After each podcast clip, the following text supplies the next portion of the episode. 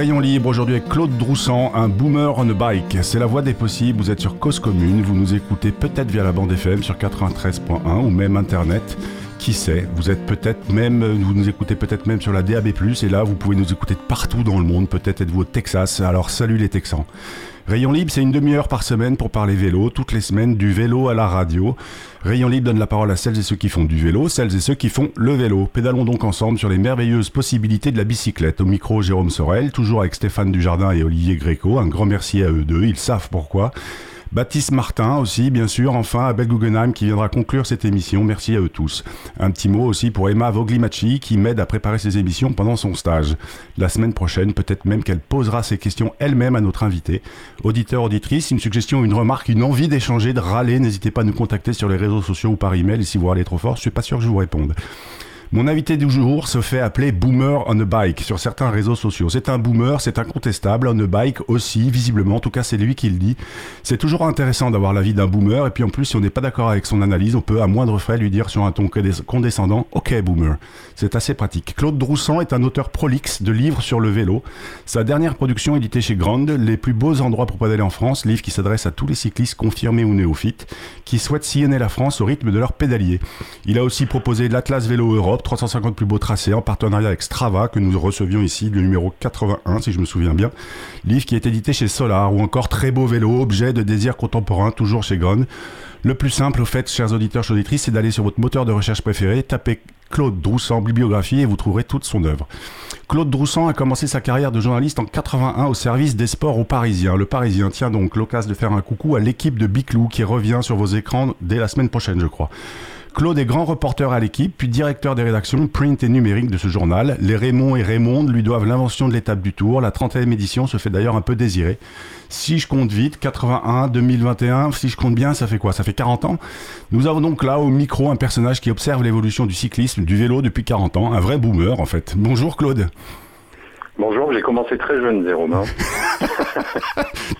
Mais vous êtes le vélo, le vélo nous, nous conserve, nous, nous garde jeunes, je crois, non? Oui, je ne sais pas si j'ai besoin du vélo pour ça. Il suffit d'avoir des. J'ai des enfants, jeunes adultes et de boomer on a bike, c'est à eux que je le dois. Donc. Euh, c'est vrai, c'est eux qui vous. Hommage à, mes à mes quatre lascars, euh, voilà, qui m'ont dit un jour, ok boomer, t'es un boomer on a bike. Et je dis mais c'est génial votre histoire, voilà. D'accord. Mais je vais pas vous résumer à ça non plus. Hein. Euh, en tout cas, merci d'être présent aujourd'hui, Claude. ici chez Rayon Libre, on aime se poser des questions toutes les semaines un peu débiles ou, ou parfois importantes. Et si à la fin des années 90, on publiait un livre tous les ans qui l'année du cyclisme. Est-ce qu'en 2021, un livre qui s'appellerait 2021, euh, l'année du vélo, pour vous, ce serait pertinent?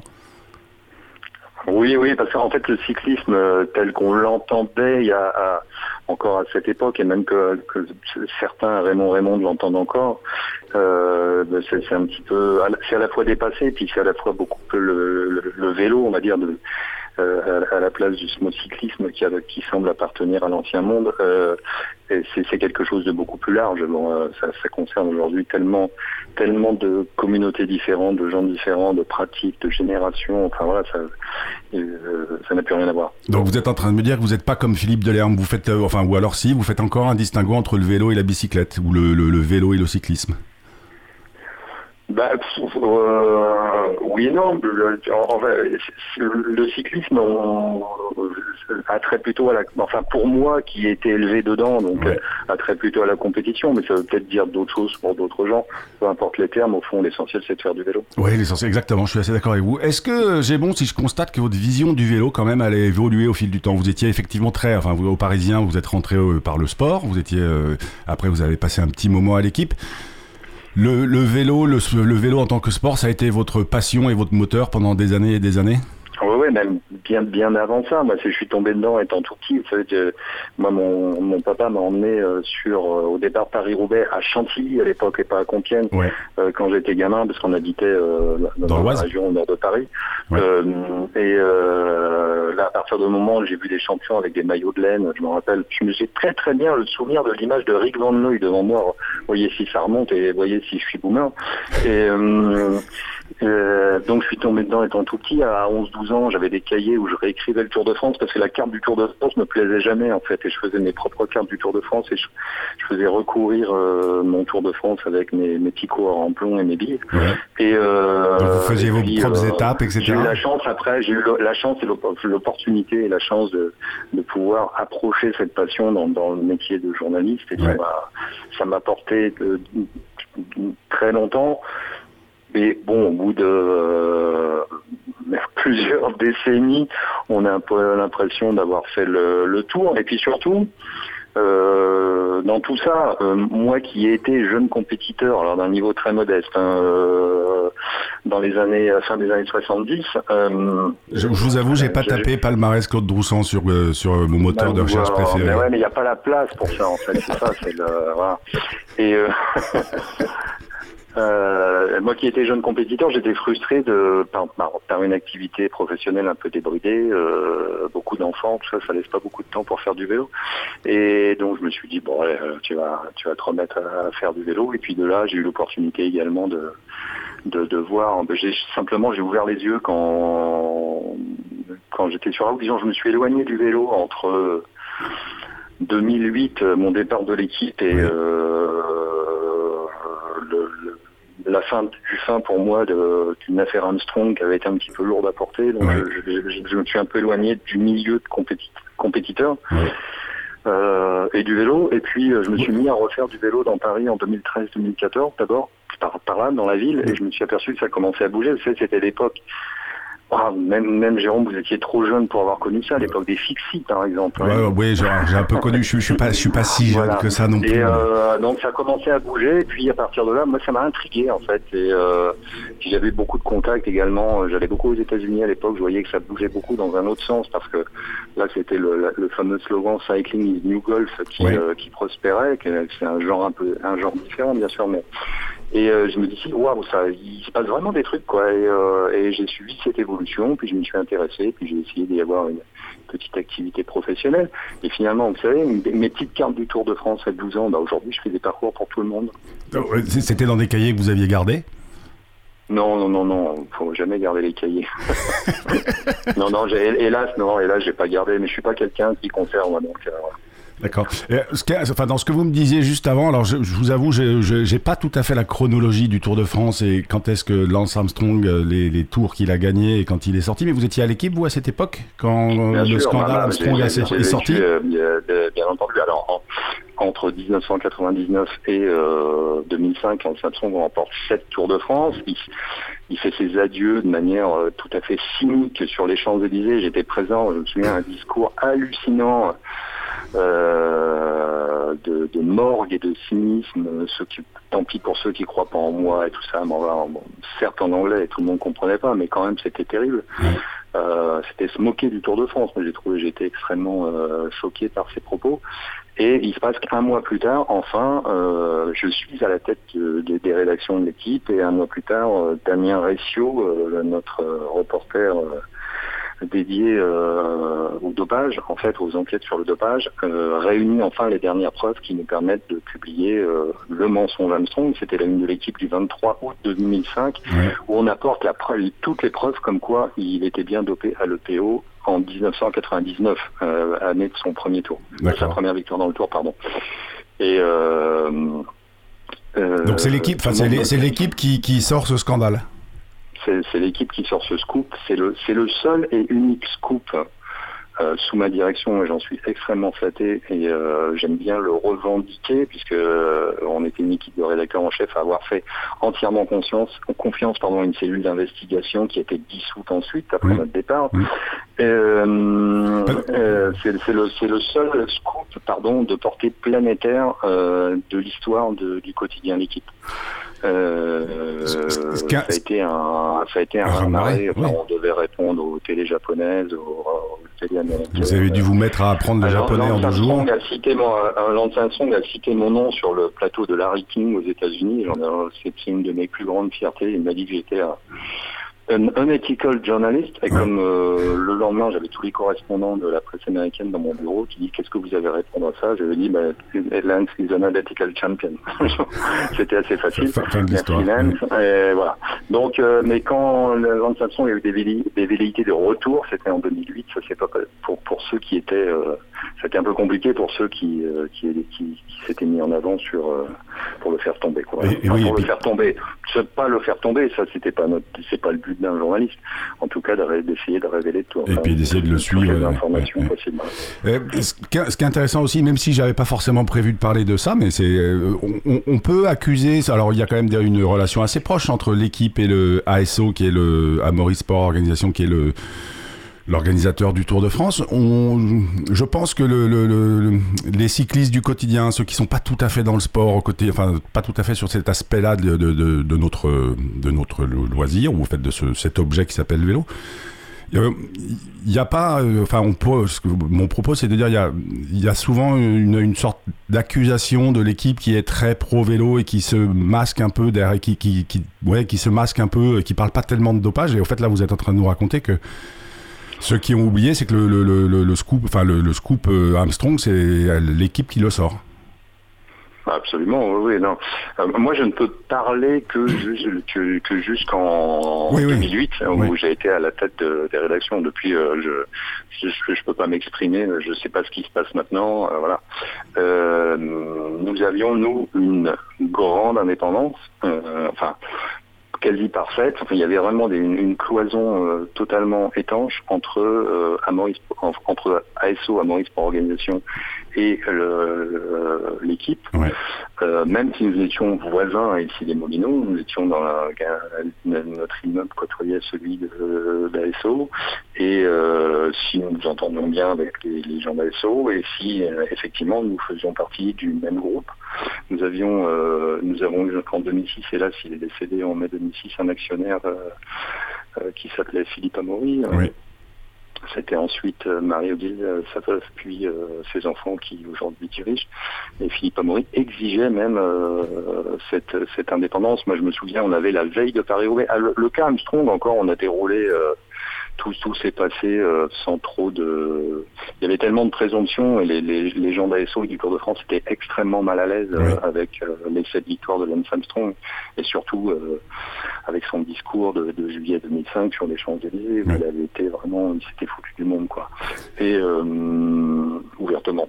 et donc les, les gens d'ASO étaient plus mal à l'aise avec Armstrong. En revanche, moi je me souviens en 2004, on, a, on avait sorti une affaire qui a été oubliée parce qu'elle était moindre. Alors on va juste, euh, juste. Euh, c'est une affaire de dopage qui concernait l'équipe Cofidis et on avait sorti ça la veille de Paris Roubaix. Et moi je me souviens, j'étais très mal à l'aise avec, avec tout. On, on avait des pièces et des pièces à conviction euh, et je me suis permis moi à 21h de passer un coup de fil à l'actionnaire pour lui mm. dire vraiment j'ai un, un, truc à vous demander, enfin pour vous prévenir simplement on sort, euh, on publie euh, a priori demain matin euh, une grosse affaire de dopage sur le vélo.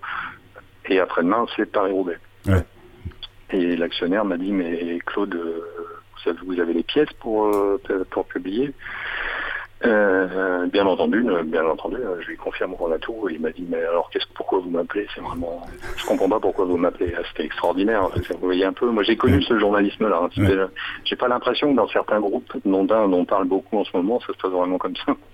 Je, je sais pas. Je sais que chez Rayon Libre ou Cause Commune, on est on est on est des journalistes d'investigation. bravo. on, va, faire une petite pause musicale, Claude, parce que cette émission elle va être diffusée alors que les coureurs du Tour de France seront sur la route depuis quelques jours. On va écouter un morceau extrait de la compilation L'échappée belle, le numéro 2, une compilation proposée par le label Follantes et les éditions d'argent. Une quinzaine de morceaux dédiés au vélo, au Tour de France, à la sueur et au lycra.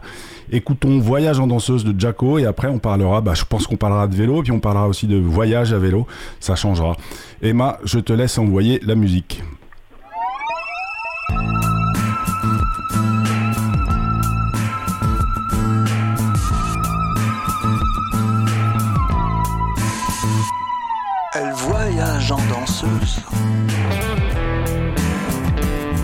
Elle roule comme un avion.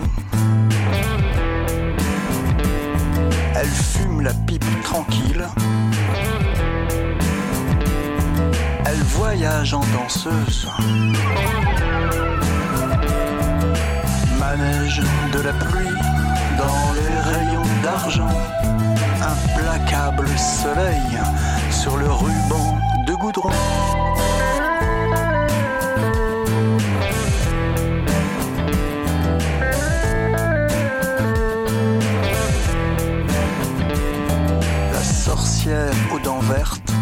A mordu dans le guidon.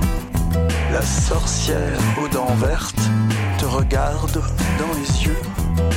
Lanterne rouge dans la pampa, lanterne rouge perdue là-bas, mitaine de cuir sur le grand braquet. Garde-boue, garde à vous, simplex Eddie Merckx a retourné le guidon.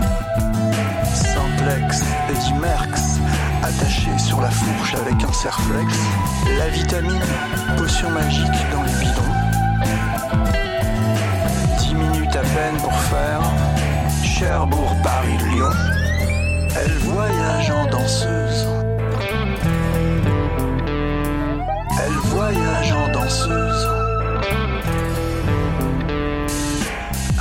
Rapide, mon grand braquet.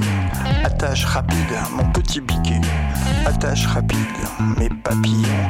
Attache rapide, le petit pignon. Demi-course papillon. Rase-toi les guiboles. Retourne le guidon, maintenant ça décolle. Baisse la tête sous ta casquette citron. Envole-toi papillon.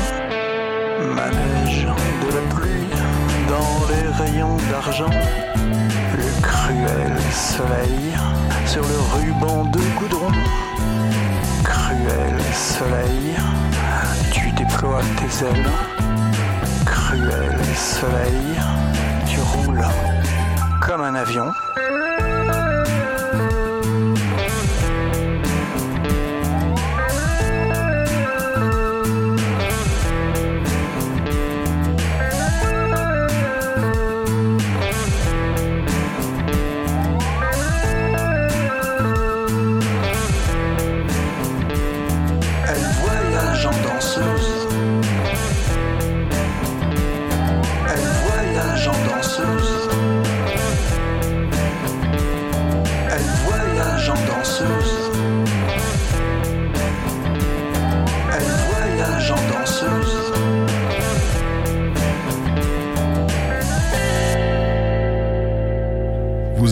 Rayon Libre, vous êtes bien sur Cause Commune 93.1 FM. Aujourd'hui, je reçois Claude Droussant. Quand il ne pédale pas, il écrit, et quand il n'écrit pas, il pédale.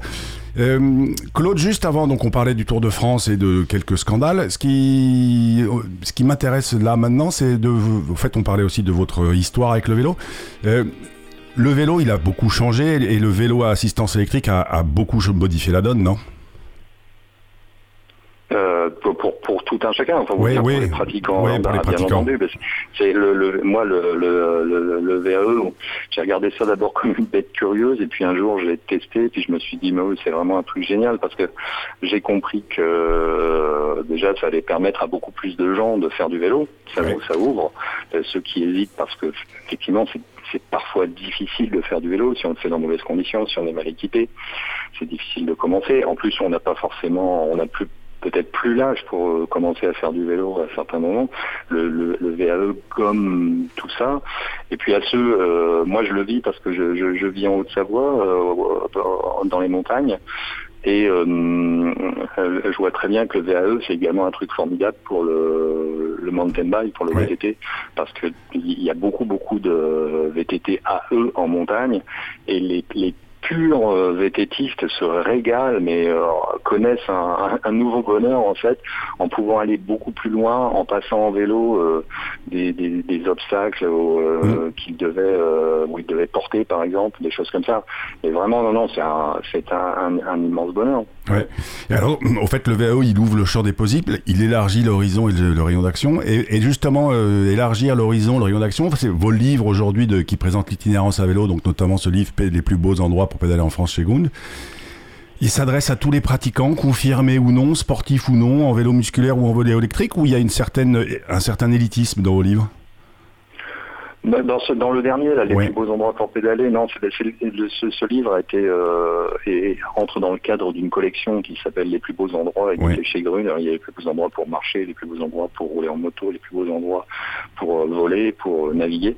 Et en fait, la, la vocation de cette collection, c'est de s'adresser vraiment à tout le monde. Et c'est ce que j'ai essayé de faire. C'est-à-dire que chaque destination, je la consacre à une, euh, une typologie de, de, cyclistes et ça peut aller effectivement de, de jeunes parents avec des enfants en bas âge qui ont envie de s'offrir quatre jours à vélo parce qu'ils ont entendu dire par leurs potes que, que, que c'était génial, à, aux, aux, sportifs très confirmés à qui je dis plutôt, ben, euh, ah, vous avez envie d'aller monter le Ventoux cet été, mais j'ai pas mis le Ventoux dans les plus beaux endroits pour pédaler.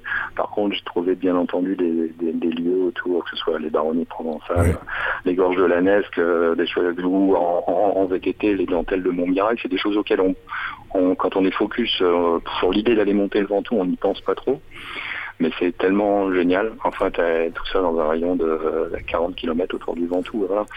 Euh, non, j'ai essayé, là, j'ai essayé en l'occurrence de m'adresser à tout le monde, alors que dans d'autres dans d'autres livres, notamment la, la, collection l'Atlas avec euh, chez, Solar Edition. Clairement, bah, c'est la communauté Strava, donc c'est beaucoup plus sportif. Ça, ça s'entend. Euh, ceux qui ont l'habitude de, de, de, de, se montrer et de, voir leurs amis sur Strava, ça de quoi je parle. je vois pas du tout de quoi vous parlez, Claude. Euh, justement, le, comment dire le je sais plus ce que je voulais dire, c'est pas très grave. Il euh, y a un autre livre, moi, que j'adore chez vous. Alors, c'est pas pour vous faire du, du passer la pommade, mais c'est ce livre qui est toujours paru chez Grand, qui s'appelle Très beau vélo, et j'adore le sous-titre Objet de désir contemporain. Euh, vous êtes allé chercher tout type de vélo, du route, du vintage, du tout-terrain, du vélo urbain, et j'ai un fait pour son sous-titre. Voilà, objet de désir contemporain, un truc que peuvent pas vraiment comprendre les Hollandais qui considèrent le vélo avec autant d'affect que leur brosse à dents, ou les Danois qui comparent leur vélo avec euh, un aspirateur. Pour vous, le vélo, c'est quoi, au fait, euh, Claude? L'objet? Ouais. Euh... c'est un compagnon, en fait. je, je, suis pas, alors, je, suis pas un hyper spécialiste. Hein. Euh, euh, la mécanique, je la laisse faire par ceux qui savent la faire. et puis, j'essaie de prendre soin de mes vélos, mais bon, au bout d'un moment, ça me saoule, quoi, d'aller d'aller les nettoyer. Donc, vous faites le minimum, quand même. Ouais, je fais le minimum, je fais, je fais le minimum, voilà. Alors, non, pour moi, c'est un, c'est un compagnon de route. Disons, j'ai, j'ai vénéré mes vélos quand j'étais adolescent, compétiteur, vraiment. Euh, parce que j'avais acheté un vélo bon marché que j'avais maquillé en orange Molteni, c'était la grande époque Eddy Merckx, vous n'avez pas connu ça, mais le vélo orange Eddy Merckx, c'était voilà. Et euh, celui-là, oui, je le vénérais, je le montais, je le démontais. D'ailleurs, ça m'a fait perdre des courses parce que comme je savais pas très bien remonter le dimanche, parfois je cassais des trucs. Ouais, ou la chaîne sautait. c'est, quand, quand, on gagne pas une course, c'est à cause du matériel. Le vélo, oui, c'est un, compagnon. C'est, il faut qu'il, pour moi, il faut qu'il soit fiable, qu'il m'emmène là où qui m'emmène. Bon, j'ai pas d'affect particulier avec l'objet. Moi, ce que j'avais aimé justement, le, projet de ce livre, Très beau vélo, c'était le constat que je vous ai parlé tout à l'heure quand j'ai commencé à regarder le, à nouveau le, vélo avec un prisme différent de la compétition. Un euh, prisme mobilité dans les années 2013-2014. Là, je me suis dit, ouais, il y a des quand même, il y a des objets. Quoi. Et là, je me suis rendu compte que c'était des objets aussi, en fait. C'est plus là où j'ai repris conscience finalement euh, alors que j'avais un peu banalisé ça pendant 30 ans de suivi de la compétition où finalement tous les vélos du Tour de France ressemblent tous. Ouais. Et ce, qui est, drôle, ce qui est, très beaux. ce qui est drôle dans ce livre, donc il est sorti en 2018 euh, et sauf erreur de ma part parce que je le re-regardais hier soir, vous mentionnez pas du tout les vélos cargo. Donc c'est une sorte de photographie euh, qui est déjà presque datée. Euh, quand on en 2018 quelques coursiers en utilisaient. je, je, je, je, savais que en, en il est sorti en, en, sortant ce, ce livre en 2018 et dans l'esprit de l'éditeur, il était, il était daté effectivement parce que déjà en 2019 et 2020, on aurait fait un tout autre livre parce que voilà et on aurait sans doute peut-être inclus les vélos cargo aussi parce que c'est quelque chose dont à l'époque j'avais pas conscience effectivement. je pense que ça s'est ça s'est surtout développé depuis. J'avais aussi un, alors, je sais pas, faudrait que je regarde ça. Je sais pas si le, pour moi, mon sens de l'esthétisme, si, si un vélo cargo pourrait entrer dans, dans très beau vélo. Bah, le boulit, le boulit par exemple, le boulit en biporteur. Oui, sans doute, mais il doit y en avoir des, très très beaux. Ah oui, oui, oui, il y en a des magnifiques.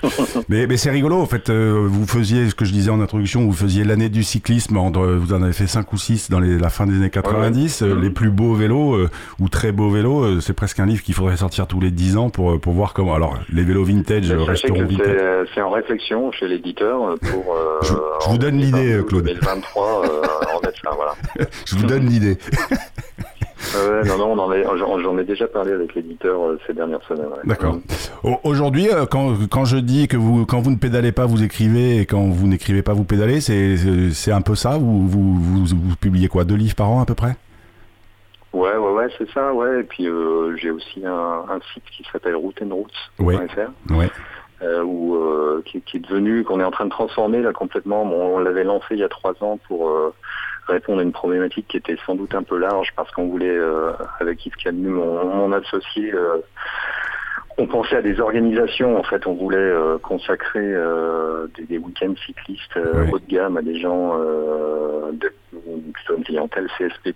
Et, donc, on, travaillait beaucoup le sujet cyclisme et art de vivre. En fait. Et là, finalement, puisque moi, je me suis porté sur euh, plutôt sur les destinations, les itinéraires, on est en train de transformer ce site en, site d'itinéraire pour, euh, pouvoir offrir un petit peu plus à tout le monde. Et je, on, est sur le point de lancer une newsletter hebdo là, euh, qui est justement sur destination et itinéraire cycliste. D'accord. Et c'est Route and Routes, c'est route R-O-U-T, un comme en anglais, et Routes R-O-O-T-S. R-O-O-T-S, voilà. .fr. Voilà. Ok, et eh ben les auditeurs pourront aller faire un tour. Euh, c'était Claude Broussan au micro de Rayon Libre. Merci beaucoup Claude pour votre temps, pour ce partage de votre vision et de votre expérience. Christian Prudhomme, le directeur du Tour, paraît-il, vérifie si vous êtes un vrai passionné de vélo en vous demandant quel est le, vainqueur du Tour de votre année de naissance. Claude, je ne vais pas vous demander, moi je sais. Euh, et moi j'ai... Vous savez mon année de naissance, je ne vais pas vous répondre, mais un jour euh, j'ai euh, j'ai posé la question à un coureur euh, français très populaire, c'est pas, je vais pas dire qui c'est, parce que qui m'a dit ah oui, euh, euh, Charles de Gaulle comme le porte-avions. Non, non, non, non, Charles de Gaulle. Charles de Gaulle, c'est à peu près ouais, un luxembourgeois. Euh, chers auditeurs, auditrices, je ne vais pas vérifier si vous, vous êtes des passionnés de vélo, de cyclisme ou de bicyclette, mais Rayon Libre n'est pas. D'ailleurs, je ne crois pas que ce soit une émission de passionnés de vélo. On parle de vélo. L'une des façons de mesurer, en tout cas, si vous êtes euh, passionné ou pas de cycliste, c'est peut-être de compter combien de livres de Claude Droussan vous avez dans votre bibliothèque. S'il y en a entre 0 et 2, vous aimez un peu le vélo. Entre 3 et 6, vous aimez beaucoup le vélo. Entre 7 et 10, vous l'aimez passionnément. Et puis si vous en avez plus de 10, bah, c'est que votre amour pour le vélo est à la folie. Notre boomer, nous bike du jour est finalement un bon baromètre. C'est l'heure de la chronique d'Abel Guggenheim. Abel est lui aussi un fin observateur de l'histoire du vélo. Sa parole ne passe pas par des ouvrages papier, mais par rayon libre et elle est précieuse. Abel, je te laisse la parole. C'est un article du 21 juin du Parisien qui a attiré mon attention cette semaine. En titre, Jeanne, 16 ans, mortellement fauchée par un scooter à Paris. Dessous, la lycéenne traversait la rue de Tolbiac dans le 13e avec sa cousine. Le chauffard ne s'est pas arrêté. Le Parisien raconte. Le conducteur du scooter, qui aurait brûlé le feu, les a violemment percutées. Elles ont été traînées sur 20 mètres, confie un témoin. L'accident est malheureusement assez banal. Les deux roues motorisées sont, proportionnellement à leur utilisation, de très loin les véhicules les plus impliqués dans les accidents, tant comme auteurs que comme victimes. Plus loin, l'article ajoute ce drame ne devrait pas manquer de raviver les politiques sur la sécurité routière, les mobilités douces et le partage de la voie publique dans la capitale. Tiens, que viennent donc faire ici les mobilités douces et le partage de la voie publique? Un véhicule motorisé tue une piétonne, c'est un problème de mobilité douce? Un accident rue de Tolbiac, rue parisienne aménagée classiquement, ça remettrait en cause les essais de modifier l'organisation de la voirie? Inévitablement, un des commentaires de l'article perd la même dérive. Une absurdité, la libération de scooters, vélos et trottinettes, un danger mortel pour les piétons. Dans la suite de l'article, on trouve d'ailleurs des liens vers deux articles dont ont été victimes des piétons, dans lesquels sont impliqués d'une part un cycliste, d'autre part des utilisatrices de trottinettes électriques.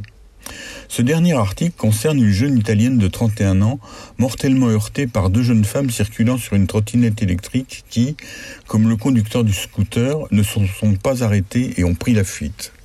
Là aussi, les commentaires sous l'article convoquent allègrement les vélos à cet accident. Traverser les rues est devenu un parcours du combattant. Les vélos et trottinettes ont une piste dans les deux sens, mais je vous assure, 9 sur 10 ne respectent pas les feux. Tous ceux qui ne polluent pas ont tous les droits. Ne touchons surtout pas aux vélos et trottinettes.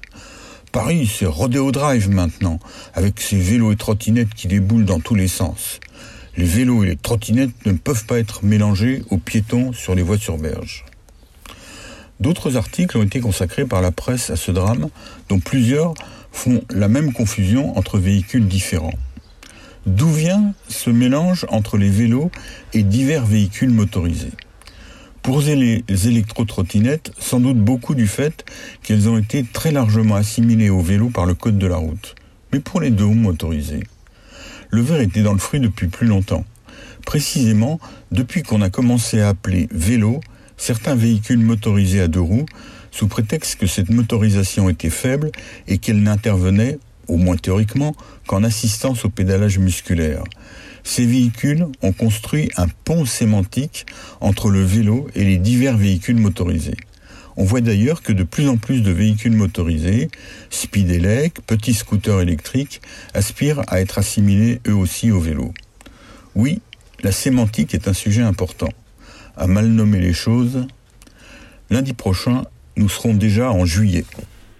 C'était donc Abel Guggenheim, vous êtes bien sur causecommune.fm, vous nous écoutez sur 93.1. Au micro du prochain Rire Libre, je reçois Jérôme Pimot, euh, fondateur du collectif CLAP. Son combat, c'est d'obtenir de meilleures conditions de travail pour d'autres forçats de la route, les livreurs de repas, des cyclistes encore un peu, qui sont loin des paillettes. En attendant, la semaine prochaine, auditeurs, auditrices, n'oubliez pas d'aller pédaler, parce qu'une journée sans pédaler est une journée gâchée.